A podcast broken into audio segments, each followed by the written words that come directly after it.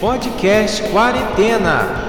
A geração 80 que chegou aos 40 é um oferecimento de 88camisas.com, vestindo você com o melhor do estilo geek.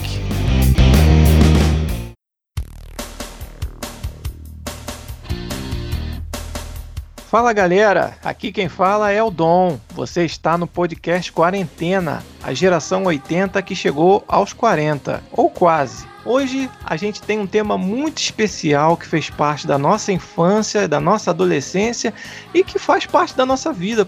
E essa convidada faz parte da nossa vida e vocês vão saber por quê daqui a pouquinho quando eu chamar ela na nossa conversa. Primeiramente vou chamar quem? Quem? Quem vocês acham que eu vou chamar? Anderson Proença. Tudo bem, Anderson? Exatamente. Como diz a música, treinei o meu cachorro para ser um campeão. Para ganhar a exposição, dei aquele banho, aparei o pelo para dar uma boa impressão. É, deu, fez o toque na escolinha de pompom e gravatinha? Isso, exatamente. É isso aí, gente. Para quem não matou ainda, nós vamos conversar hoje com Mônica Rossi.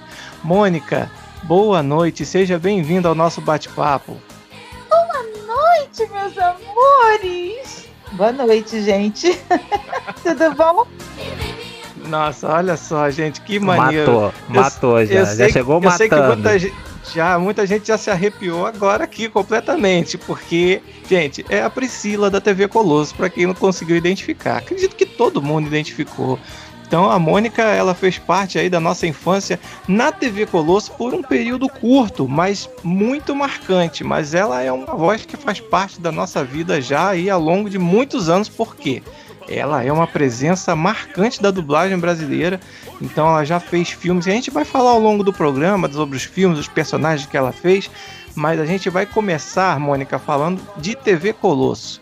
Conta uhum. pra gente um pouco como é que foi esse projeto da TV Colosso. Eu vou começar para você fazendo uma pergunta de curiosidade. Você uhum. dublava um boneco.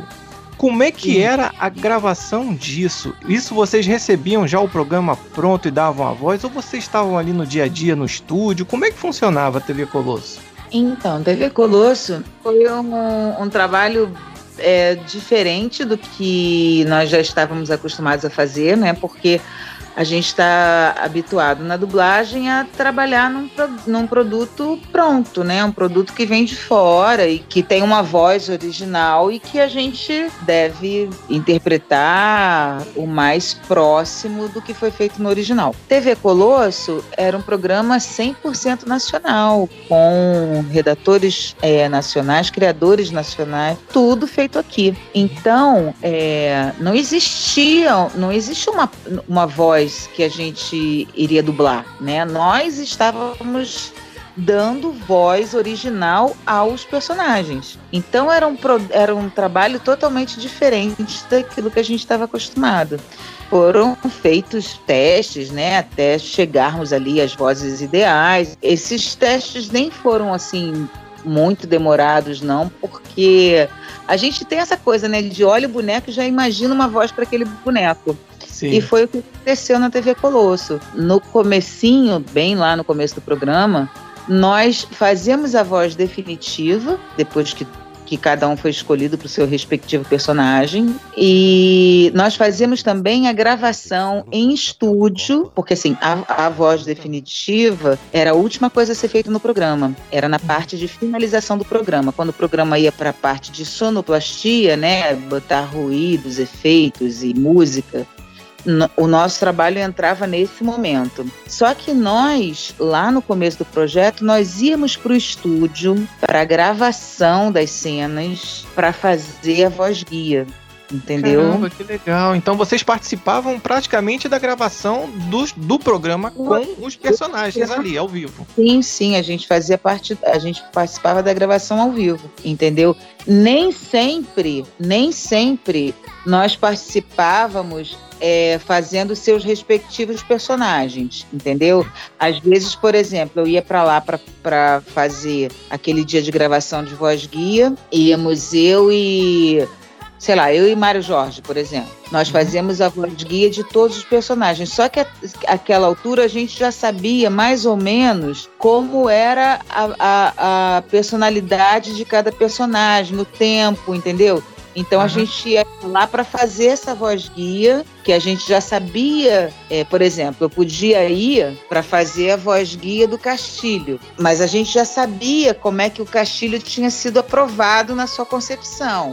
Então eu já mais ou menos sabia os tempos, né? Então a gente fazia voz guia assim. Depois, muito tempo depois, Quer dizer, no começo ia todo mundo pro estúdio, tá? Até uhum. chegar essa voz. Aí depois foi fazendo assim, fazendo, fomos fazendo escalas, né, para a gente se revezando. Porque o que que acontecia? A gente gravava o programa durante o dia, gravava todas as cenas, né, nos cenários e tal. Essa finalização era feita da noite para madrugada. Uhum. Então, tinha dias que a gente ficava o dia inteiro no estúdio gravando cena, saía do estúdio e ia para o, o, programa a princípio, naquela época não existia ainda Projac. A gente Sim. gravava num estúdio alugado que era Taikon, que era ali na, na, na Ayrton Senna. Aí a gente ficava o dia inteiro na Taikon gravando, saía da Taikon, ia à noite pro estúdio de sonorização que era lá no Jardim Botânico, lá onde é lá onde tinha jornalismo e tal, e, e lá era feita toda a sonorização de todos os programas. Porque o que, que aconteceu? Naquela época, falar naquela época parece que eu sou pré-histórica, né, Jurati? Não, mas, mas o, o, Mônica, o nosso programa é justamente fala sobre isso, né? A geração, é a geração 80 que chegou aos 40 ou tá quase lá. E você imagina pra gente é. que viveu isso. É. A gente tava falando disso, parece que nos anos 60. Mas não, isso daqui foi de 93 a 97. É. Então, naquela época, a TV Globo, evidentemente, já, já era, só que não tinha, não existia o Projac. Então, e só que a TV Globo não cabia mais nos estúdios do Jardim Botânico, porque já era uma coisa muito grande. Ali os estúdios do Jardim Botânico não comportavam. Então o que, que acontecia? Ali no Jardim Botânico era o jornalismo e os estúdios de, de justamente de sonorização, de finalização dos programas. Né? Então as novelas eram, por exemplo, tinha novela sendo gravada lá na Herbert Richards Lá nos fundos da Herbert Richards tinha os estúdios, os estúdios de gravação de novela que eram alugados para a TV Globo. Então várias novelas foram gravadas lá. Novelas, casos especiais, shows. Tinha a Taikon, que era esse, esse estúdio na Ayrton Senna. Depois o Renato Aragão também inaugurou os estúdios dele. Nós gravávamos também no Renato Aragão. Só que toda a finalização do programa era feita lá no Jardim Botânico, tanto a edição do programa quanto a finalização do programa, né, toda essa parte de sonoplastia, é, era feito lá. E a gente, então, às vezes gravava o dia inteiro aqui na Barra e ia para lá à noite para dublar, né, para botar a voz definitiva. É. Então foi uma época de muito trabalho, foi, muito, foi uma loucura nós chegamos a ter uma, assim, uma loucura tão grande, tão grande, que teve um dia que nós estávamos gravando, dublando o quarto bloco do programa e o programa já estava indo ao ar. Caramba, quase uma, uma dublagem simultânea. Que isso, cara, surreal isso. É, quase eu vi. É, foi muito louco, assim. Foi, mas assim, uma época de muito aprendizado, e uma época que deixou assim, deixou saudade, né? Deixou saudade. Sim, é, deixou, é, com certeza. Muito na, foi muito marcante na vida de todo mundo, sabe? Foi muito uhum. marcante na vida de todo mundo. Era uma maravilha. E tivemos diretores, né, maravilhosos, Mário Meirelles, que ontem até ele estava na, na live do, do Roberto Carlos. Boninho, né? Que era o nosso diretor geral. Isso, é. é. Como é que era trabalhar com o Boninho, Mônica? Ele já era o Big Boss naquela época? Então, cara, eu, eu, eu, eu acho tão engraçado é, quando as pessoas falam assim do Boninho, né? Que o Big Boss tal. Uhum. As pessoas têm um, um medo do Boninho, né? Porque o Boninho, Boninho. Cara, eu tenho uma lembrança do Boninho que assim é, é melhor melhor lembrança que você pode ter de uma pessoa eu tenho do Boninho. Eu conheci o Boninho, o Boninho era muito jovem. Eu acho, eu acho que o Boninho tem a minha idade. Eu conheço o Boninho há mais de 30 anos. Quando ele fez, acho que foi o primeiro programa que ele foi diretor, se não me engano, que era um programa chamado Clip Clip. Nossa. Clip Clip era um programa muito era um, era um, é um programa, como diz o, o nome, né? Um programa de clipe. Quando começou essa moda, essa, essa superprodução de videoclipes, né?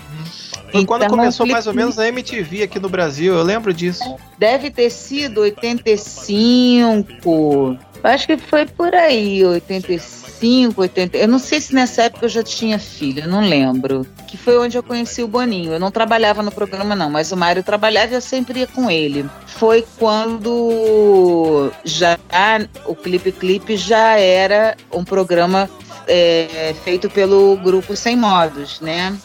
Uhum. É, então, foi nessa época que a gente se conheceu. Eu conheci o Boninho é. nessa época e conheci o grupo Sem Fotos nessa época. E. Foi de 84 eu... a 87, Mônica, esse programa. Clipe Clipe? É. Isso. Todo domingo, meio-dia 45. É, minha filha nasceu em 87, pra você ter uma ideia. Então você vê, né, o tempo que, que, que durou o programa.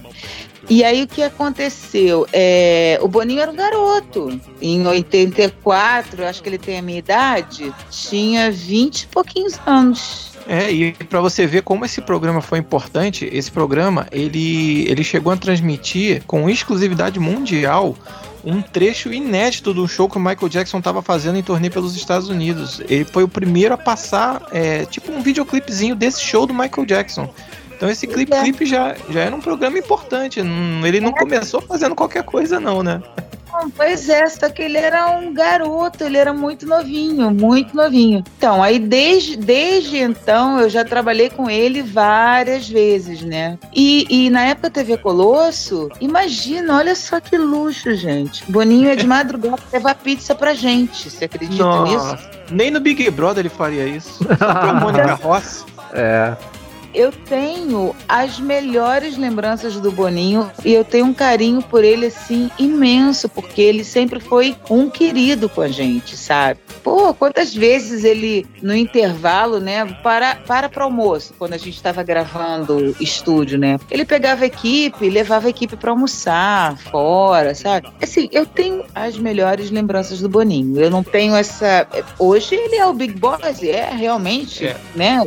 O Boninho hoje em dia é o cara, né? É. Mas para mim ele era o cara desde sempre, porque ele era uma pessoa. Tem um tempo que eu não trabalho com ele, mas a uhum. lembrança que eu tenho dele é assim, de uma pessoa que sabia o que queria, sempre soube o que queria, muito criativo, que entendia o que estava fazendo de televisão, né? Esse, esse, ele sempre entendeu de, do que, que era brincar de televisão. Ele sempre levou essa brincadeira muito a sério, mas assim, de uma generosidade, sabe? Tenho as melhores lembranças. E bom, ele parece ser uma pessoa muito aprazível, assim, apesar de de ter esse status de Big Boss, ele não parece ser uma pessoa assim, tipo, ah, o cara é um carrasco. Não, o pessoal, às vezes, até por assistir o Big Brother, pode ter essa impressão, porque, mas, gente, aquilo ali, você imagina, o Big Brother, ele é como se fosse uma novela ao vivo 24 horas durante três meses. Então você tem que ter um certo pulso de condução, porque senão o negócio vai desenrolar para uma coisa, para um caminho que não é interessante para ele nem para ninguém.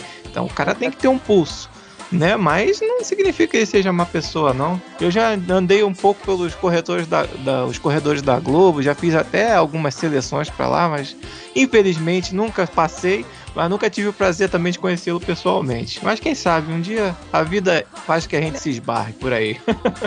Mônica, é, deixa eu falar com você o seguinte: TV Colosso assim, eu sei que foi um trabalho muito marcante para você, obviamente.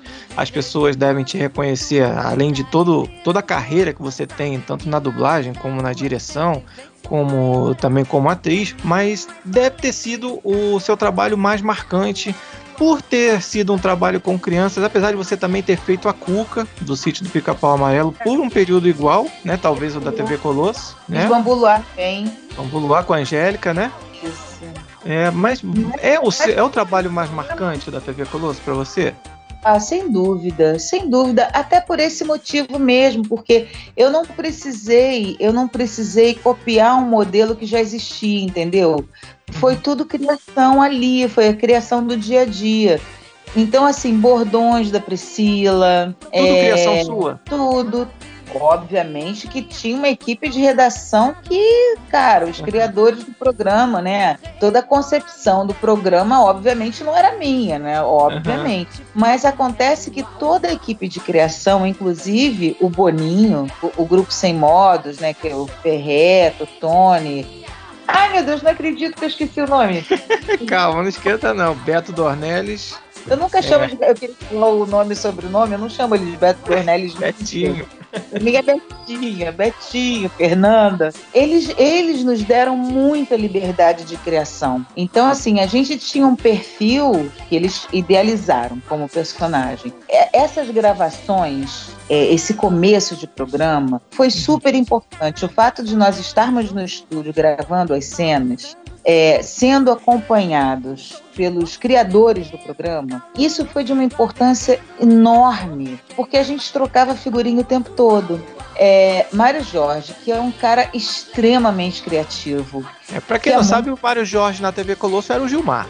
Era o, era, era o Gilmar, era o Malabia, o Supercão, que na verdade era o Gilmar disfarçado, né? O Supercão. É, é. É, depois veio, depois teve o, o Big Bob, que era um sheepdog também, que era para ser namorado da Priscila, mas que o Gilmar acabou sendo mais famoso que ele, o Big Bob, Big Bob acabou é, saindo do, do programa. Mas é, enfim. Ele ficou muito tempo, eu lembro dele, mas ele não ficou muito tempo mesmo no, problema, no programa, não. Não, não ficou muito tempo. Então, o Mário lançava umas coisas assim engraçadas. Por exemplo, Gilmar das Candongas, por exemplo. Isso era engraçadíssimo. É, o nome era Gilmar, só. Veio Gilmar das Candongas. E era muito legal porque a, gente é, mandava assim, criava uns bordões, umas palavras palavras e tal. E os redatores incorporavam aquilo. E aí, quando vinha o próximo script, já estava aquilo incorporado. Por exemplo, a Priscila não manda um beijos, um beijo. A Priscila manda um bitrilhão de beijos. Quem criou essa palavra foi minha filha. Caraca. Bitrilhão. Minha filha, que era muito pequena.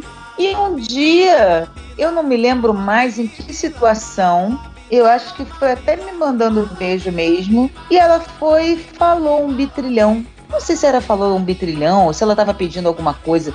Eu sei que, pum, ela soltou um bitrilhão. falei, gente, um bitrilhão é muito bom, né? Porque é, né, vai ser superlativo assim, né? Um Não, bitrilhão. É muita, é muita coisa. E o Tony Stark é achando que a filha dele amava ele mil milhões era muita coisa. Olha aí, a filha da aí. Mônica amava um bitrilhão é muito mais, gente.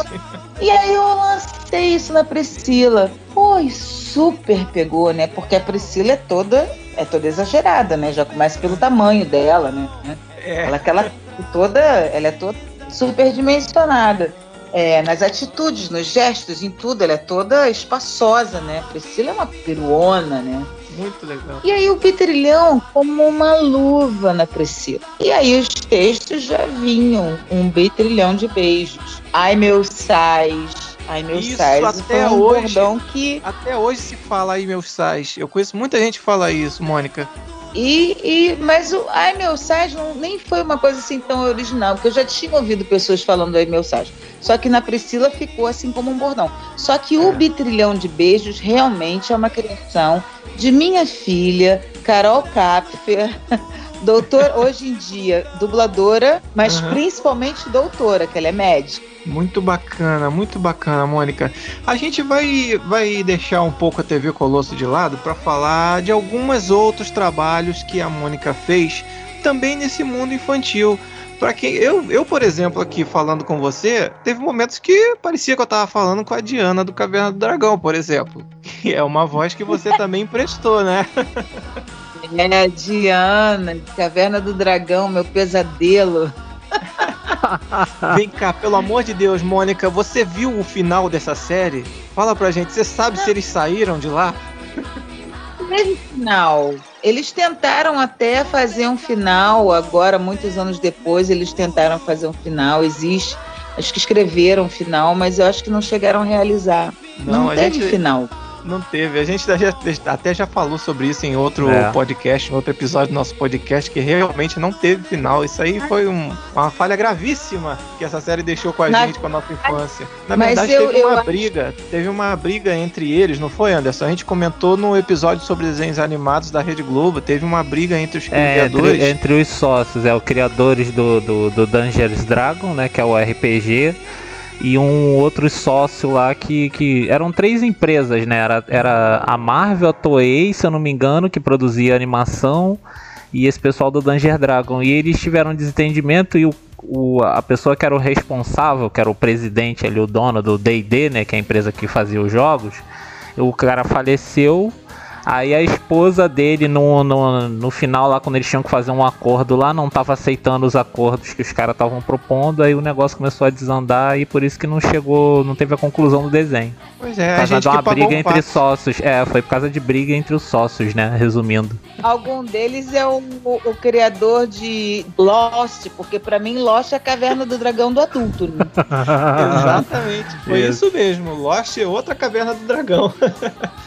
Anderson Proença pode fazer as perguntas que você quiser para Mônica Rossi, por favor.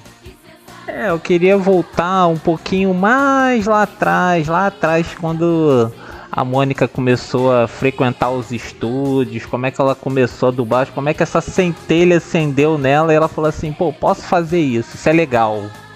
Então, é, até eu conhecer o Mário, eu nunca tinha, juro por Deus, eu nunca tinha parado para pensar como é que eu assistia filme é, falado em português. Aí quando eu conheci o Mário, ele já era dublador, né? E aí ele me, me levou pela primeira vez para assistir uma dublagem. E aí eu comecei a frequentar os estúdios. Naquela época era muito fácil qualquer pessoa entrava desde que fosse levado por alguém, entendeu? Uhum. Hoje pra em dublar, dia. Pra dublar, no caso, assim, porque pela falta de mão de obra, Oi? no caso, assim, as pessoas eram levadas. Não, não, não, tô dizendo assim, convidar. É, até isso também, mas, por exemplo, é, antigamente, eu vou dublar. Aí eu, você tem curiosidade, eu ia, ah, o dia que eu for, vai comigo. Eu chegava na portaria e falava, ó, oh, tá comigo, meu convidado. A gente simplesmente entrava e assistia. É, qualquer pessoa convidada podia entrar para assistir. Era Entendi. muito fácil. E também, e também acontecia isso. Por exemplo, eu, eu era dubladora, né? Aí eu tenho um amigo que é ator, que quer dublar. Aí eu ia, falava com os diretores e tal, ó, tem um amigo aí que quer dublar, tem como fazer um teste para ver se ele tem aptidão e tal. Era assim que as pessoas começavam a dublar. Aí, é, não, digamos, o Anderson pensou que já é. era assim, ah, não tem ninguém aqui hoje, a gente vai fazer o Conan aqui, vê se arruma alguém aí na rua pra fazer a parte do não, Conan que não tem. O Anderson eu, achou que era assim. Não, eu entendi, eu entendi exatamente da forma que ela explicou, mas eu tô falando assim, isso era um reflexo da pouca mão de obra que tinha na época, assim, existiam poucos dubladores, então acabava tendo essas indicações né? Ah, vai pra esse ator, ele quer dublar, mas como é que era essa mão de obra na época, na dublagem? antes desse curso, é uma coisa que eu nunca pesquisei, mas eu acho que esse curso que eu fiz, essa escolinha de dublagem que eu fiz, eu acho que foi a primeira escolinha que um estúdio fez. Eu, eu na verdade, eu estou chutando aqui, posso estar falando uma besteira. Eu nunca pesquisei, mas eu acho que sim, porque antes de mim, as pessoas que eu conheço que começaram antes de mim, alguém indicava. Então, por exemplo, eu tenho um amigo que faz teatro que tá doido para dublar. Aí eu ia, apresentava esse meu amigo, esse meu amigo sentava a bunda lá na cadeira uhum. e ficava assistindo, assistindo, assistindo, assistindo, assistindo, um tempão até. Um estágio sentado, né? Ele estagiava sentado só observando, né? até se sentir seguro para fazer um teste qualquer, não era um teste para um papel específico que ele fosse, não, um teste de aptidão para saber se já daria para fazer aquelas falinhas, né? Um off, um homem um, um homem dois.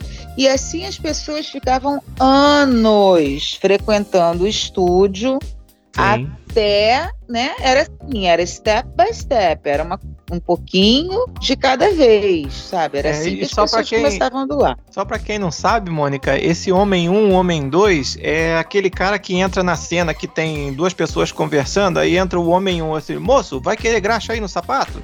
Não, obrigado, garoto. É, é, mais ou menos isso, né? ó, né, então, ó, tem um, um diálogo aqui, principal, aquela voz que você ouve lá no fundo, que você não sabe nem quem foi que falou. É, Essas coisas, né? Que, que a gente brinca de chamando de capacete, capacete 58. Quem dublou o Nossa. capacete 58, né? Porque, tipo, naqueles filmes de guerra, né? Que eram muito produzidos antigamente, na- no, no campo de batalha, né? Aqueles soldados todos. Aí já fulano, você faz o capacete 58. muito legal. Então era a assim. última, é, a última vez que eu vi esse tipo de, de, de, de utilização de vozes foi no Resgate do Soldado Ryan. Eu nem sei se ainda é Ai, feito dessa forma. Porque no Resgate do Soldado Ryan Não. você ouve o mesmo soldado morrendo umas 20 vezes durante o filme. É, você é por ouve. aí, é por aí. É, o ator é diferente, mas Era- você ouve as vozes, é a mesma. Sim, o que que acontece? Antigamente, nós não tínhamos essa quantidade de canais, né? Quando eu comecei, não era nem canal, gente. Quando eu comecei, era filme mesmo. É, era, era o magnético, né? é, De som, era, era, era. Então a gente só tinha um, uma banda para dublar. Então por isso que todo mundo dublava junto. E aí Vocês chegavam a contracenar, contracenar em estúdio, né? Chegava aquela galera toda que participava da cena, tava no estúdio junto ao mesmo tempo. tudo junto. Então você imagina a loucura que era fazer um vozerio de resgate do soldado Ryan. Não É. dava. Na cena tinha, sei lá, 500 soldados. Isso. Não tinha como botar 500 pessoas. Você botava, às vezes, 15 pessoas dentro do estúdio para fazer todas aquelas vozes, entendeu? Era uma loucura. Era uma loucura. E também se errasse o looping, né? Que é o que eles chamam, né? Que é o looping. Tinha que voltar todo mundo de novo. Exatamente. Quando nessa época, nessa época de, de, de magnético, né, é, e que tinha o, a banda de, né, a banda de áudio, tinha uma banda que a gente chamava de BD, né, que era banda dupla. Que assim, para cada cena você podia ter dois magnéticos de áudio. Se fosse impossível dublar todo mundo junto, tinha um magnético extra. Mas isso sim era usado, era um recurso usado em último caso. É, depois, com o avanço da tecnologia, veio a, o Matic, né? Que era aquela fita grandona. Eu acho que eram dois canais também, se não me engano. Quando a gente gravava BD, a gente já não conseguia ter o áudio original para ouvir. Aí depois veio a DA. A DA já eram mais canais. Bom, até que chegou o computador, que aí o computador já era essa infinidade de canais. Então, hoje em dia, até é capaz de fazer um vozerio de 500 pessoas, né, com que não vai ter 500 vozes porque não tem estudo de dublador. Você nem precisa, dá pra duplicar uma voz ou outra. Ou então você dá o mesmo ator, né? E você duplica a voz dele. Por sua beça. Gente, exatamente. Muitos recursos. Hoje em dia tem muitos recursos. Mas assim, é, alguns vozerios a gente ainda faz junto, mas a tendência é que se faça tudo separado. Entendeu? O problema de fazer tudo separado, no caso do vozerio, né? O, o problema de fazer é, tudo muito separado é que você acaba dublando aquela cena muitas vezes. Então, Uhum. É, por exemplo, se você tem um prazo para entregar o filme, o fato de fazer o vozerio com as pessoas todas dentro do estúdio, você já mata aquilo mais rápido, né? Ao invés de ficar repetindo 20, 30 vezes a mesma cena. Mas é possível fazer separado. É possível fazer separado. E aí. Quando foi em 81, teve uma convocação da Herbert, f- puseram uma convocação no jornal para atores que quisessem fazer um teste para fazer uma escolinha de dublagem lá, que era uma escolinha totalmente gratuita, né? Era, era, era interesse da empresa um, é, aumentar o elenco, né? Muito bacana. Pois é, e aí nessa época eu já estava íntima, né, digamos assim, da dublagem, porque eu já frequentava a Herbert, já tinha conhecido os estúdios do Rio de Janeiro quase todos. E aí alguns colegas dubladores de- puseram uma pilha assim, amor, você tem que fazer, você tem que fazer. E aí eu resolvi fazer o teste. E foi muito mágico. Eu não tenho dados assim, porque eu não sou uma pessoa de. Apesar de ser mulher, né? Não, não guardei essas datas. Uhum. É, que exatamente o dia que eu fiz o teste, eu não vou lembrar mas eu fiz o teste com o Júlio César. O Júlio César é que estava fazendo o teste com os, com os atores, né? Eram muitas pessoas, eram mais de 400 pessoas na porta da Herbert. Caramba! É, mais de 400 pessoas inscritas. Foram vários dias de teste. Estúdio cheio, porque, como naquela época dublava todo mundo junto, tinha uns bancos dentro do estúdio, dos estúdios, né? Então o estúdio estava cheio de gente, e aí foi o primeiro, foi o segundo, foi o terceiro e tal. E chegou a minha vez de fazer o teste, né? E aí meu teste eu dublei, simplesmente dublei, como se eu já tivesse feito aquilo várias vezes na minha vida. E aí todo mundo dentro do estúdio falou assim: ah, mas você já dubla, né? Porque quando, quando eu acabei de dublar, o pessoal até aplaudiu. Nossa. Aí, dubla, né? Eu falei, não, gente, é, é primeiro loop da minha vida. Ah, não, é possível. Ah, não, tá de sacanagem, cara. E ficou assim, as pessoas que eu já tinha dublado. E eu nunca tinha dublado mesmo. É interessantíssimo isso, Mônica, porque assim, você deve ter adquirido isso por, por osmose, por estar ali convivendo com o Mário Jorge já por esse tempo, né? De tanto ver trabalhar, você meio que pegou o jeito da coisa foi observação pura. É surpreendente demais, entendeu? Até para você? Eu vou te dizer que eu meio que já achava que eu ia saber fazer. Claro que fiquei nervosa, né? Era um teste. As primeiras vezes que eu fui pro estúdio, eu não pensava em fazer. Mas no momento que abriu-se essa, essa uhum. possibilidade, eu fiquei pensando assim: caraca, eu quero fazer. Deixa eu só te fazer uma pergunta a título de curiosidade pessoal mesmo. A gente ouve você, a gente está falando com você aqui, mas na verdade a gente está ouvindo aqui e está lembrando de Demi Moore, Cameron Diaz, Michelle Pfeiffer, Kim Basinger, Sharon Stone, Kate Winslet e até Madonna. Então, assim, algumas Sim. atrizes que você emprestou a voz, Julia Roberts, olha só, Dina Davis, Linda Hamilton, que marcou tanto nossa, nossa adolescência, né, Anderson? Isso, exatamente. Mônica, você não sabe como nós aqui estamos pessoalmente emocionados por estarmos falando com você. Porque assim, nós somos admiradores do seu trabalho. somos, antes de mais nada, fãs seus. Então, assim, você faz parte da nossa vida, da nossa adolescência e até hoje, né? Você tá com trabalhos no ar. Então, assim, a minha pergunta pessoal a você seria o seguinte: quando você começou a dublagem, você já tinha essa voz da Demi Moore, da Cameron Diaz, da Michelle Pfeiffer? Porque a gente conversando com você, a gente ouve essas atrizes, a gente tá ouvindo esses personagens que você dublou. Você mudou muito a sua voz do que era o seu natural, do seu falar natural para a dublagem ou foi uma coisa natural? Você é você e as atrizes?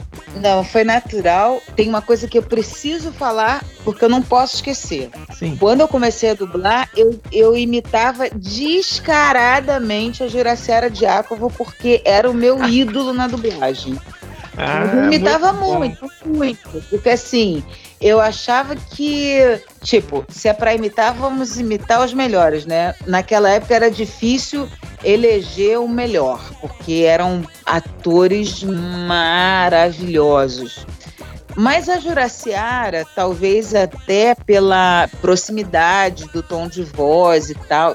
Gente, eu, eu, eu era, sou, né? Era não, sou muito apaixonada pela Juraciara. E é a sua referência? Muito, minha referência total. É, as inflexões, sabe? Nossa, imitava muito. Só que aí chegou um momento que eu fui, né, lógico, amadurecendo fui encontrando o meu próprio caminho. Hoje em dia, eu acho que não tem como confundir uma voz com a outra. Não, eu acho que é, é, totalmente diferente. Até porque, assim, eu tenho uma facilidade muito grande para imitar, né? Eu tenho, uma, eu tenho um, um ouvido é, muito bom. E eu até brinco que eu não tenho um pingo de personalidade. Porque. Você Muito! Então, assim, quando eu viajo, eu volto falando com sotaque de onde eu fui. Entendeu? Se eu for para o Nordeste, eu volto, volto falando igual. Entendeu? Se eu, se eu for para o Sul, eu volto falando com sotaque. Então, na verdade, isso é uma sensibilidade, né? Uhum. Que me ajuda muito no meu trabalho. Ah, porque o que, que acontece? Eu consigo perceber muito bem o que foi feito no original, né? E por isso eu tenho um trabalho, graças a Deus, de sucesso. Por isso, voltando lá à TV Colosso, que eu tenho esse carinho também tão grande pela TV Colosso, porque foi a primeira vez que eu não tinha uma referência no meu uhum. ouvido, né? Eu não tinha uma coisa para seguir. É, TV Colosso teve esse esse mérito para gente, né? Para todos os nossos todos nós é, é, que trabalhamos é, na TV Colosso. Foi tudo muito natural. Agora, a curiosidade que eu ia contar é a seguinte: eu, desde criança, desde que eu aprendi a ler, né, tipo sete, oito anos de idade, eu uhum. sempre fui oradora da escola. Imagina, eu com oito anos de idade ser oradora nas festividades da escola. É um né? talento, era um tinha talento criança, nato. É, tinha crianças maiores que eu que podiam é, ser os oradores, mas não. Eu fui escolhida desde sempre para ser oradora na escola, entendeu? Então, era, um, era já um indício de que eu um dia ia trabalhar com voz, né? Permite só um parênteses, porque a gente falou, você falou de Juraciara Diácovo, só para quem está ouvindo a gente e não associa o nome à voz, no caso, ela é simplesmente a dubladora da Dana Scully. Ela só fez isso. Ela é a Dana do Arquivo X. É a minha segunda voz favorita. A é... primeira é a Mônica Rossi. não estou falando isso para puxar o saco. Tanto que quando a gente teve a ideia do programa da TV Colosso, eu falei, a gente tem que chamar a Mônica. E graças a Deus está se realizando aí com essa entrevista maravilhosa que você está dando aí. É a minha voz favorita, é a sua voz. É, até como o Vitor falou, foi na questão o Exterminador do Futuro, para mim, não existe Sarah Connor sem a sua voz. E o mais doido que eu. do Futuro 2, Anderson, seria um dos filmes que você mais viu na vida? Ah, com certeza. com certeza. Não, e, e sabe que é o mais engraçado? Que agora quando saiu esse mais recente no cinema, né? Que o personagem da Sarah Connor retornou, ela fez a voz também e tal. Eu reassisti a franquia inteira, porque eu tenho todos eles na minha coleção. E eu, na minha cabeça, olha, olha, olha o doido. Na minha cabeça eu tinha certeza que o primeiro filme era dublado por ela também. E não é. Não, é. Eu acho que ela fez. Então mas eu acho que você fez uma segunda dublagem do, do Exterminador do Futuro. Pois, Posso... O Exterminador teve duas dublagens. É, eu acho que na segunda a primeira, é, mas na primeira não é com ela. E se eu não, se eu não me engano. É porque você tem um DVD muito velho, Ana. Não, o meu é Blu-ray, cara, não é DVD não. Antigamente, nós dublávamos o filme mais de uma vez. Tanto é, é que Guarda-Costas, por exemplo, teve duas dublagens. A gente dublava para televisão e muitas vezes a gente dublava o filme para avião, entendeu? Ah, então, às vezes, às vezes o lançamento em DVD é um lançamento que na verdade foi dublado para avião e aí fica, fica diferente no, no, caso né de uma trilogia e tal fica uma das um dos, dos, dos filmes fica diferente porque pegaram uma cópia que era de, de, de avião e, e lançaram em DVD entendeu? Exato. pode é, porque mas... assim, eu tenho eu tenho certeza de que eu, que eu fiz todos. É, eu, eu, tenho certeza tenho... Não, sim, eu, eu lembro da voz da Mônica na Sarah Connor no primeiro, sim. É, o Anderson deve ter uma versão de avião desse filme, não é possível. Eu devo ter visto, é. então, na, quando eu reassisti, o áudio que estava não era essa versão. É. Era uma, era uma outra dubladora, é você joga fora esse Blu-ray e é. compra outro com a voz mas, da Mônica, por mas, favor. Mas os outros eu também tenho, então fica lá registrado. Mas como eu tava falando, é a minha voz favorita, não só por causa do Exterminador do Futuro, mas por tudo isso que a gente tá falando aqui no, no programa, é, TV Colosso, eu... Caverna do Dragão, Isso. toda essa linha, Julia Roberts, toda Ghost e por aí vai, que são eu vou aproveitar o gancho que a gente já entrou nos personagens e vou, vamos falar dos personagens e dos filmes que a Mônica emprestou a voz brilhantemente. Filmes icônicos, filmes que viraram ícone do cinema pop ou do cinema mundial e que aqui no Brasil são representados pela voz linda da Mônica Rossi. Ghost, tão perseguido pelo senhor Anderson Proença. Esse né? é bom, muito é, boa essa dublagem. É um filmes Muito bom. Outro filme. Ô, oh, Mônica, você tá em dois filmes que. Fosse, Eu pensei que fosse perseguido no mal já pensei, é perse... já pensei assim, meu Deus, alguém com Ghost? Não, ele é perseguido pelo Anderson porque nós fizemos um especial aqui de clássicos da sessão da tarde e ele deixou o Ghost de fora. Uhum. Depois veio com a desculpa que o Ghost era da década de 90, não era de 80. ah, pelo amor de Deus, tem reprise da sessão da tarde. É um dos mais reprisados da história da sessão esse, da. Esse Dirty Dance, né? É, e eu tenho, eu tenho um pequeno trauma com esses dois filmes, não é nem pelo filme em si, porque tem uma. Na época que eles saíram, tanto na época do VHS ainda, tá? Isso lá atrás tinha a irmã de um amigo meu de infância que ela via Ghost, Dirty Dance e o Guarda-Costa em looping. Assim, toda Nossa. vez que eu ia na casa dele, era um desses três filmes que tava passando no videocassete. Ela era fã da Mônica também, né? é, com é. certeza. Mônica, deixa eu te fazer uma pergunta, duas perguntas. A primeira pergunta é o seguinte: você também fez a dublagem do Guarda-Costas? A Whitney Houston. Em algum momento cogitou-se cantar as músicas do guarda-costas em português ou em momento nenhum isso foi cogitado? Não, momento nenhum, momento nenhum. Não, Você não, não. canta, Mônica? Você teria ali como chegar junto ali e fazer a voz dela cantando? Não. De jeito nenhum. Da... Olha só, eu, eu amo cantar, é, fico cantarolando aqui o dia todo. Agora então, né, que eu fico ouvindo música o dia todo, fico o dia inteiro fazendo dueto lá com os cantores, né? Canto oh, o dia inteiro. Legal. Os vizinhos não devem estar mais aguentando me ouvir cantar, mas não, cantar como Whitney Houston tá louco, não? Quem me dera. Eu Agora... cantei em casa, já cantei até em filme, tem no, no Madagascar, Sim. Né, que eu fiz a, a, a de Bois. Cantei na TV Colosso, né? Que é Também. A, Teve Colosso, discos lançados. Disco, é. E o terceiro disco era. O primeiro e o segundo era TV Colosso, e o terceiro era só Priscila. É.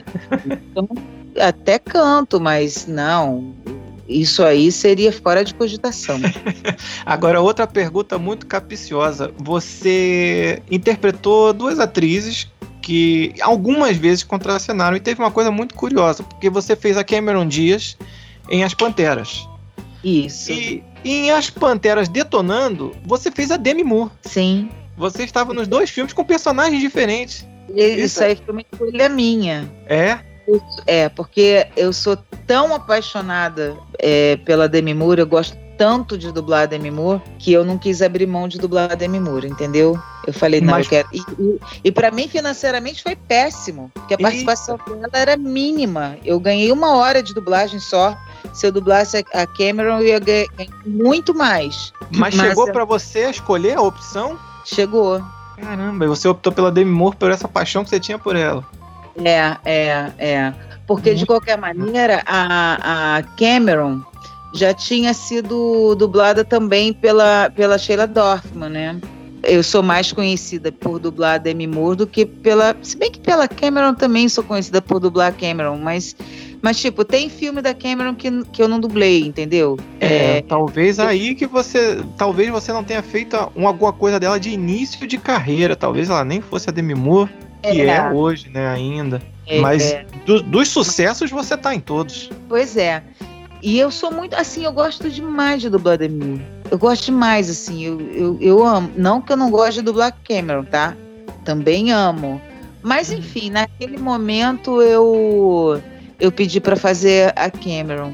Embora é, seja ruim, né? Porque alguém que vai assistir os dois filmes, né, seguida, fica ruim a beça. É, eu, eu particularmente, eu gosto de, dessas vozes que você faz, eu gosto de todas. De todas elas com algumas ressalvas. Por exemplo, você dublou também a Madonna. Sim. A Madonna nos filmes também icônicos da Madonna, nos principais. Por exemplo, Procura Susan Desesperadamente também é um dos filmes que eu, que eu assisti demais na sessão da tarde. Gostei Quem é essa garota. O Dick Tracy também é um, é um filme besterol que eu gosto pra caramba. O Anderson detesta o Dick Tracy, mas eu gosto do Dick Tracy pra caramba. É, bre é brega, é brega. Mas não é por causa é, da Mônica é, Rossi, não, pelo amor de Deus. Não, o filme é brega, é brega demais. Mas é legal, pô. Ah, mas é muito legal. É um filme, é um filme de adaptação de quadrinho Os caras tiveram cuidado de fazer até as caras do, dos personagens igual do quadrinho. Então, assim, mesmo que não tenha ficado bom, pelo trabalho que deu, já vale uma ressalva. E aí tem Mônica Rossi fazendo Kim Basinger, Daryl Hannah. É... Eu amo dublar a Kim, pena que ela não faz né? mais. Nossa, é, já... eu amava dublar. Ai, muito bom Kim Basinger. E aí a gente tem outra curiosidade também de Mônica. Mônica fez Kim Basinger no Batman e fez uhum. Michelle Pfeiffer no Batman Retorno. Isso. A Mônica participando de várias franquias com personagens diferentes. É, eu sou a garota do Batman. no marca o Batman, né? Muito legal. E a Mônica também tem outro ícone que ela emprestou a voz, que é a Julia Roberts também, né, Mônica? É, deixando bem claro sempre, é, eu gosto sempre de deixar isso muito claro. Tem algumas atrizes que eu não, não, não sou a única pessoa que dubla, né? A, é. a Julia Roberts, por exemplo, eu dublei dublo muitas vezes, mas André Muruti também dubla. Né? E é outra Paulo, fofa eu... querida nossa também. Tem em São Paulo quem é que dubla, mas assim, tem essa coisa de ser ah, só eu dublo? Não. Uhum. Já redublaram alguns filmes que, que eu dublei, né? Ah, já. E aí eu não, eu, não fui eu a escolhida para redublar. Né? Uhum. Isso acontece toda hora. Eu já redublei filmes que outras pessoas dublaram, então isso acontece toda hora. Ah, mas é boneco seu, era boneca sua. Eu falo, gente, boneca minha é aquela que eu vou na loja e compro. É exato, é isso claro. aí. Sem é, apego, claro, exatamente. É. Atrizes que eu amo dublar, gostaria de dublar sempre. Mas às vezes não dá, entendeu? Às vezes até mesmo nem por, nem por opção do cliente. Às vezes eu não tenho condição de dublar. Às vezes eu estou viajando. Por exemplo, hum? uma série que eu faço, que é uma série super famosa, que é o Grey's Anatomy. Teve alguns episódios que foram dublados por outras colegas. Por quê? Culpa deles? Não, culpa absolutamente minha, totalmente minha. Eu programei as minhas férias erradamente. Caramba. Entendeu? E aí eu não tinha como desmarcar as férias, porque viagem internacional, hotel já, já reservado e tal, não tinha como, como adiar. E aí eu tive que ser substituída. Eu vou ficar com raiva? Não, né? Não posso. A culpa foi minha. Então tem uma série de, de. Claro que às vezes tem falta de cuidado, às vezes, do, do, do estúdio, do diretor, de saber quem é que dubla aquela pessoa, entendeu? Isso acontece também. Não vou dizer uhum. que não acontece. Mas. E às vezes também é uma questão de, de opção. Às vezes o diretor acha que aquele dublador não é adequado. O cliente pode achar também que não é. Entendeu? É. Então. É, a gente tem que, que administrar isso bem e não ficar chateado e ou ficar chateado, mas não levar isso para a vida, entendeu? Porque Acontece. É, pode acontecer de eu ser substituída ou de eu substituir alguém. Tá entendeu? É, e entrando já nesse assunto, eu lembrei de uma coisa. Queria que ela explicasse pra gente como é que essas grandes franquias são dubladas atualmente, que muita gente não sabe, às vezes muito mal chega a imagem do que você tá dublando, né? A imagem não é literalmente como a gente vê no filme, né? Dessas franquias grandes. Agora, como é que é esse sigilo, toda essa questão? E o, o, a cópia vem cheia de, de marcas. De, marcas d'água é ótimo, né? É, é, porque a gente chama de marca d'água. É, vem com nome do estúdio, nome do diretor, nome do, do, do, do produtor. É, às, vezes, às vezes a gente dubla uma sombra. É, ela é... chega a vir com um borrão aqui, assim, que não dá para entender o que, está acontecendo. Vem, às vezes vem assim, como, como se fosse um, um alvo. Vem só, vem só assim no meio, uma, uma coisinha redonda, como se fosse um alvo. E o resto da imagem e o resto da imagem todo fora de foco. É, quando é animação, às vezes a gente dubla só no esboço, no esboço do desenho. Tipo um storyboard, é, né? É menos, menos do que um storyboard. Nossa! Meu Deus! Fez só o rabisco, é, o primeiro rabisco. Mesmo, rabisco mesmo. É, é, tem muita coisa de segurança hoje em dia. Por isso que eu tava falando, antigamente era mais fácil começar na dublagem, entendeu? Era tá mais fácil. Embora, embora dissesse, ah, porque a dublagem é uma panela, a dublagem é uma panela. No entanto, se você fosse levado por alguém, era mais fácil, porque a gente podia entrar nos estúdios com muito mais facilidade, ficava lá olhando e aprendendo. Até mesmo é, os dubladores mais antigos é, não, não podem ficar é, de bobeira se não tiver é, escalado, entendeu? Se tiver serviço, não pode ficar piruando lá, né? É. Ficar piruando, é. Antigamente não, a Herbert era uma festa. A gente ia pra Herbert às vezes dublar uma horinha de manhã e quando via já estava lá até as sete da noite batendo papo, sabe? Era, era muito diferente. Gente, muito todo eu, eu já era fã do, da marca Herbert Richards, por consequência do Sr. Herbert.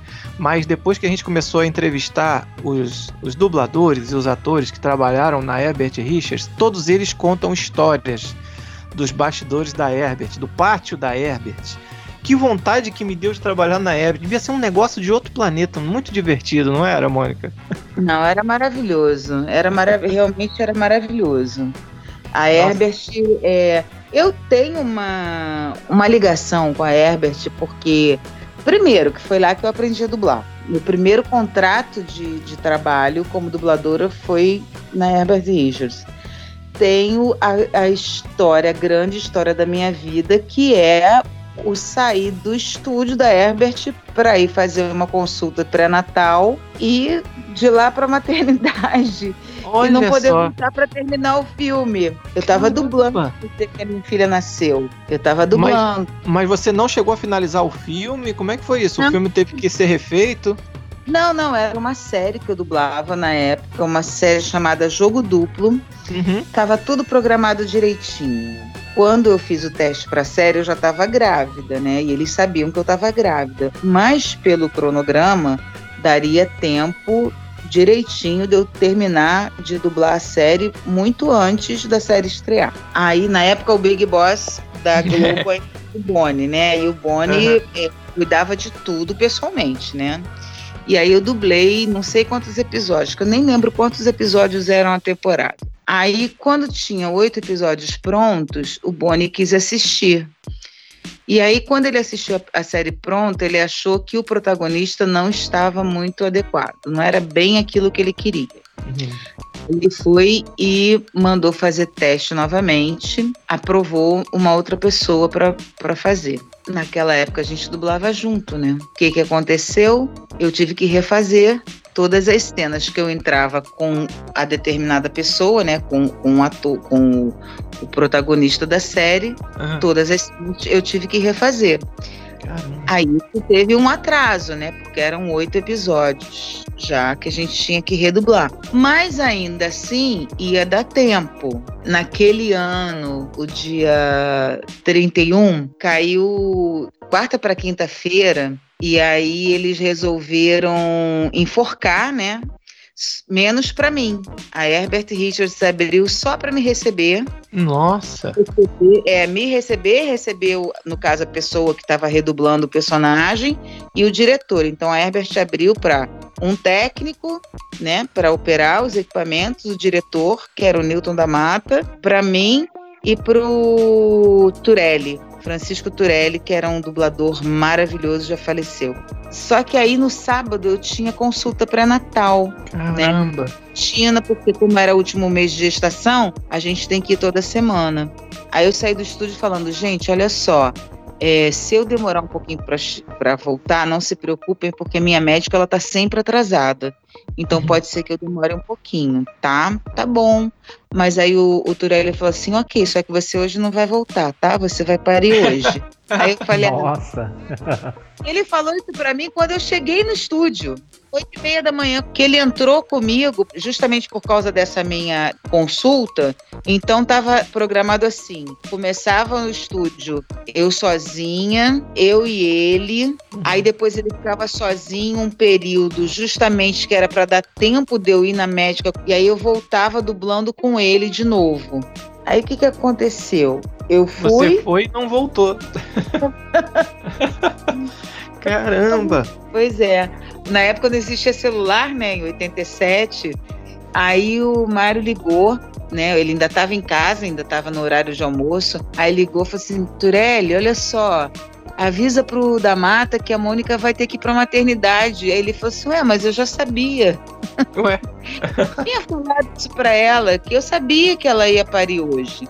Só que 15 dias depois estava eu lá na Herbert com o meu embrulhinho debaixo do braço. A Carolzinha sabe? já começando na dublagem, tá vendo? Uhum. Aí com 15 dias de nascida eu já estava lá com ela dublando. O berçário do Sala do Seu Herbert. Na época do, ele estava em Los Angeles. Ele deixou uma ordem que o berçário dela seria a sala dele. Pô, e assim moral. foi. Que moral mesmo. É, e assim a Carol cresceu nos estúdios e foi assim que um dia ela fez teste para um filme e dublou. Da mesma forma que a mãe começou, é, né? O ciclo, o ciclo se repetiu, ah, né? É, é, e ela fez, e ela, só que ela já começou fazendo protagonista. Ela, ela o primeiro filme que ela dublou, ela dublou um, um papel pequenininho. Uhum. E logo depois ela já dublou é, Hulk, a volta do Capitão Gancho. Fazia papel da filha do, do Peter Pan. Do Peter, eu lembro. Caramba, que história bonita, Mônica. Então, é, pois legal. Eu, eu, não tem como eu contar a minha história sem falar muito na Herbert Richards e sem falar muito no Mário Jorge, né? Não tem jeito, porque os dois, né? Foi o Mário que me levou. A gente passou grande parte da nossa vida profissional ali dentro, né? Nossa filha nasceu ali, cresceu ali. E por, por uma coincidência, assim, né? Porque isso aí já é coincidência mesmo. Quando a gente se separou, já foi na época que a Herbert já estava começando a ficar mal das pernas e um pouco depois a Herbert faliu. Foi é uma pena. Uma, uma pena. pena.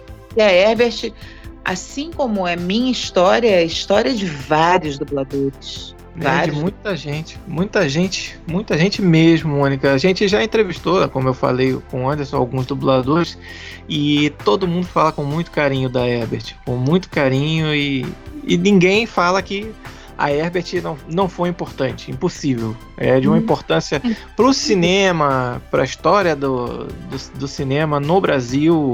A Herbert Richards ah, quem não lembra da vinheta, né? Versão brasileira Herbert Richards. É, quem não, é. quem não lembra disso? Isso, é, é marcante mesmo. Muitos de nós crescemos com isso. Mônica, a gente está chegando no final do nosso bate-papo. Queria falar para você que foi um prazer imenso imenso mesmo ter você aqui lembrando da TV Colosso, lembrando desses filmes que você fez, que você deu a voz e que tanto fizeram parte da nossa infância, nossa adolescência. Agora eu queria voltar um pouco para a TV Colosso para te perguntar uma coisa. Chegou a uhum. ser cogitada uma peça de teatro para a TV Colosso, né, Mônica? Só que parece que o projeto teve que ser cancelado. Você tem informações se esse, se esse projeto ainda está em stand-by ou se realmente desistiram? Não, não, faço ideia. Não, a Priscila e o Gilmar é, sempre fazem é, apresentações né, em eventos, são convidados e tudo. Uhum. Quer dizer, sempre. Pelo menos uma vez por ano, assim, não é sempre, parece que é toda semana, não é? Uhum. Mas a Priscila, de vez em quando, tá na Globo, né, fazendo algum evento, às vezes até é. eventos, como eu já fiz, eventos internos. Então, assim, Priscila e, e Gilmar estão sempre. Estão né, nativa, né? Nativa, exatamente. Eles estão nativa, não estão aposentados. É, tem o, o, o Instagram também. Tem o Instagram, é Priscila, Priscila, Priscila Oficial. Eu gostaria que vocês seguissem, porque tem uns vídeos super legais, né? Que está sendo bem legal.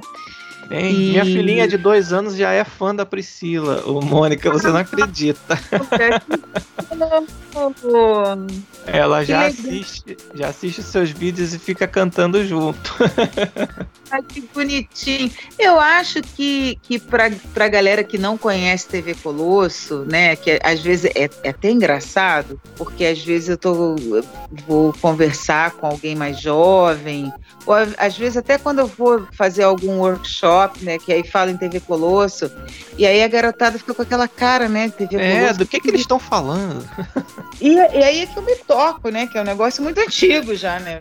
É, eu vou, te eu vou te contar uma história curiosa que aconteceu essa semana. Eu cheguei na casa da minha mãe todo animado para falar. Falei, cara, vocês não sabem com quem que eu vou gravar essa semana. Aí eu, calma aí que eu vou mostrar para vocês. Aí eu entrei no Instagram da Priscila Show Oficial, mostrei o vídeo. Aí a minha mãe, ih, que legal. Aí a minha filhada que tava do lado tem 17 anos. Ela ficou olhando assim com essa cara que do que se trata. é, é, é, aí eu, eu, fico, eu fico meio chocada, mas é verdade, né? A garotada não sabe. Mas eu é. acho que se tivesse, se tivesse aí uma campanha mesmo assim de divulgação TV Colosso para o pessoal jovem, eu acho que realmente TV Colosso ia virar um super cult, assim, sabe? Eu acho que ia fazer o maior sucesso. Com Porque certeza. Colosso, o texto da TV Colosso era muito bom, né? Era, era... E, e não é uma coisa datada, né, Mônica? Não, não, não. É, ela é atemporal. Tanto é, tanto é que TV Colosso acho que foi um dos primeiros programas infantis que fazia sucesso entre os pais. Os pais Sim. sentavam para assistir TV Colosso. Não era aquele programa que os, né, aquele programa Batatinha quando nasce, que, que, é, que é muito bom para criancinha, mas que o pai, né, que os pais vão achar chatinho. TV uhum. Colosso não, porque tinha situações, tinha piadas, tinha esquetes para todas as idades.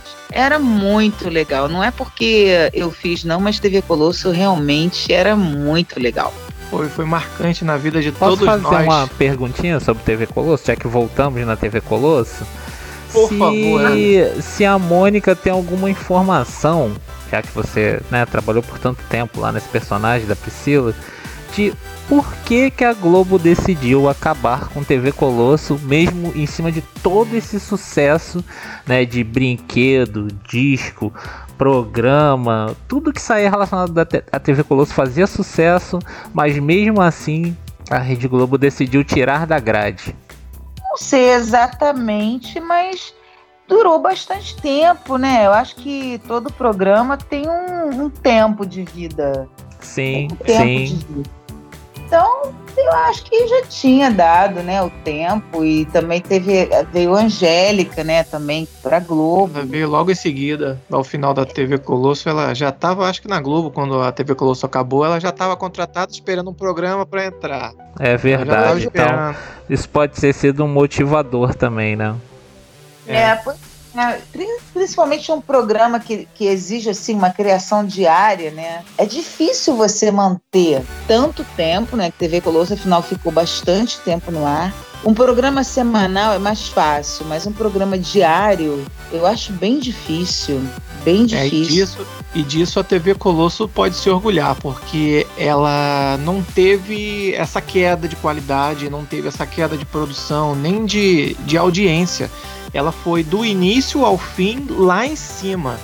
Então, uhum. assim, não precisava, né, realmente esperar o produto cair para terminar. Uhum. Ela terminou no auge. É igual aquele jogador que se aposenta na melhor fase, né? Foi muito legal por isso. Nós saímos no auge, né? Então, deixou saudade. Eu acho que deixou saudade exatamente por isso, porque o programa não caiu em momento nenhum. Deixou, deixou saudade. Como diz o Tony Stark, parte de uma jornada é o seu fim. Então, ele, ela cumpriu o seu papel da melhor forma. E a gente vota e faz campanha, como você estava falando, para que volte. Podia voltar, pelo menos nos canais infantis da TV a cabo, da Globo. Bota lá no Globo, bota lá, encaixa no Viva. É, eu, eu adoraria também. Adoraria, mas eu vou te dizer que TV Colosso hoje em dia é, teria que ter um formato diferente de texto. Você acha, mãe? Ah, sim. Muitas tá. coisas que. Muitas coisas que nós.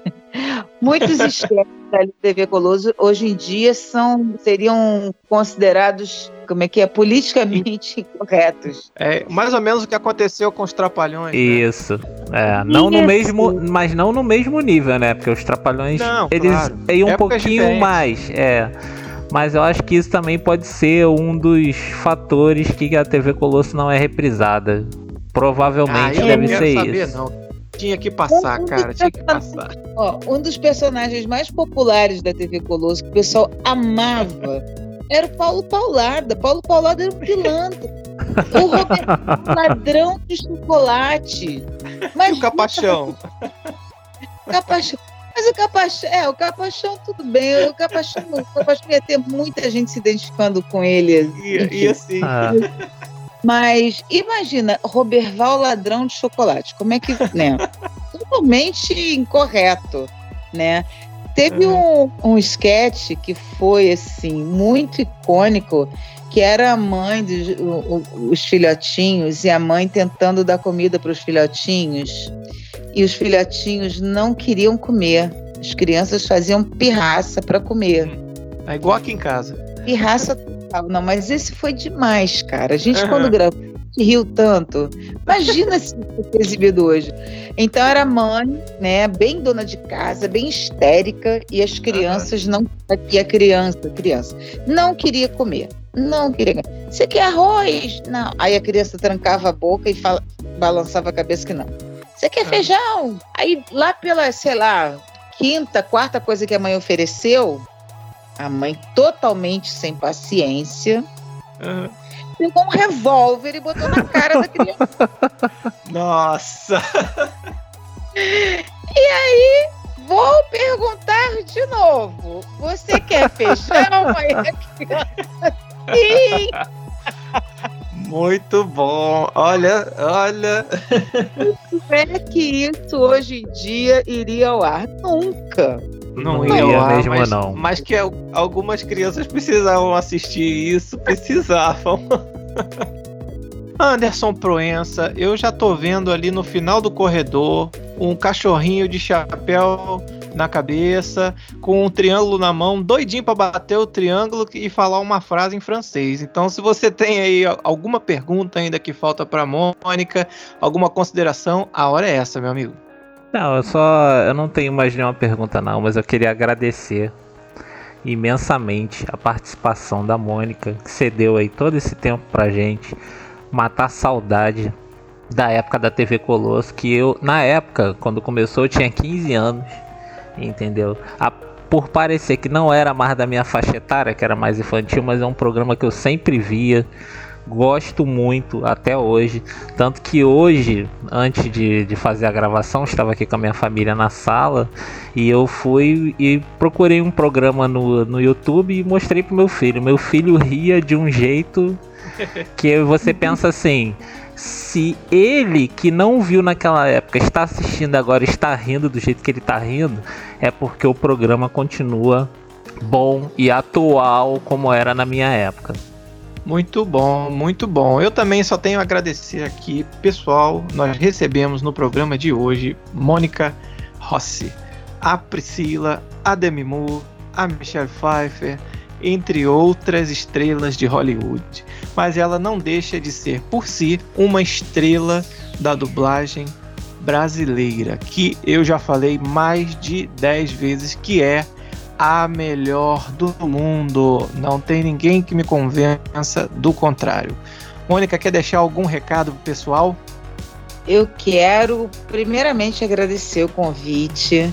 Estou é, muito, muito feliz. Falar de TV Colosso e falar da Herbert Richards é, são, são coisas que me deixam muito feliz, muito feliz mesmo, porque são histórias, são partes importantíssimas da minha história e eu tenho muito carinho é, por essa memória, né? Tanto de Herbert Richards quanto de TV Colosso.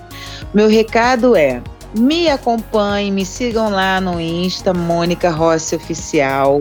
Sigam a Priscila, Priscila Show Oficial. Procurem no YouTube TV Colosso. Eu tenho certeza de que vocês vão se divertir muito, muito, muito. Aí sigam também o Volta TV Colosso para vocês ficarem sempre ligados. No que está acontecendo.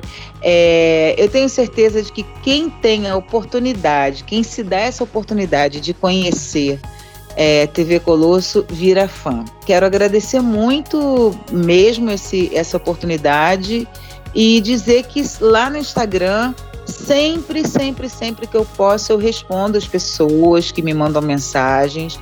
Se eu não respondi ainda alguém, é porque provavelmente não vi a mensagem, mas em algum momento você vai receber minha resposta, tá? Eu faço questão de responder todo mundo. E é isso. Eu que agradeço, Mônica. A gente vai fechar o nosso programa hoje com chave de ouro.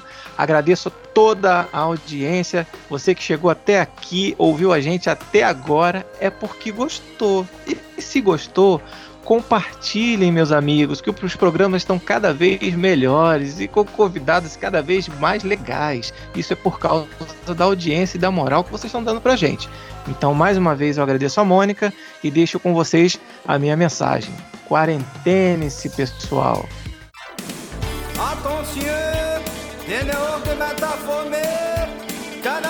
Attention.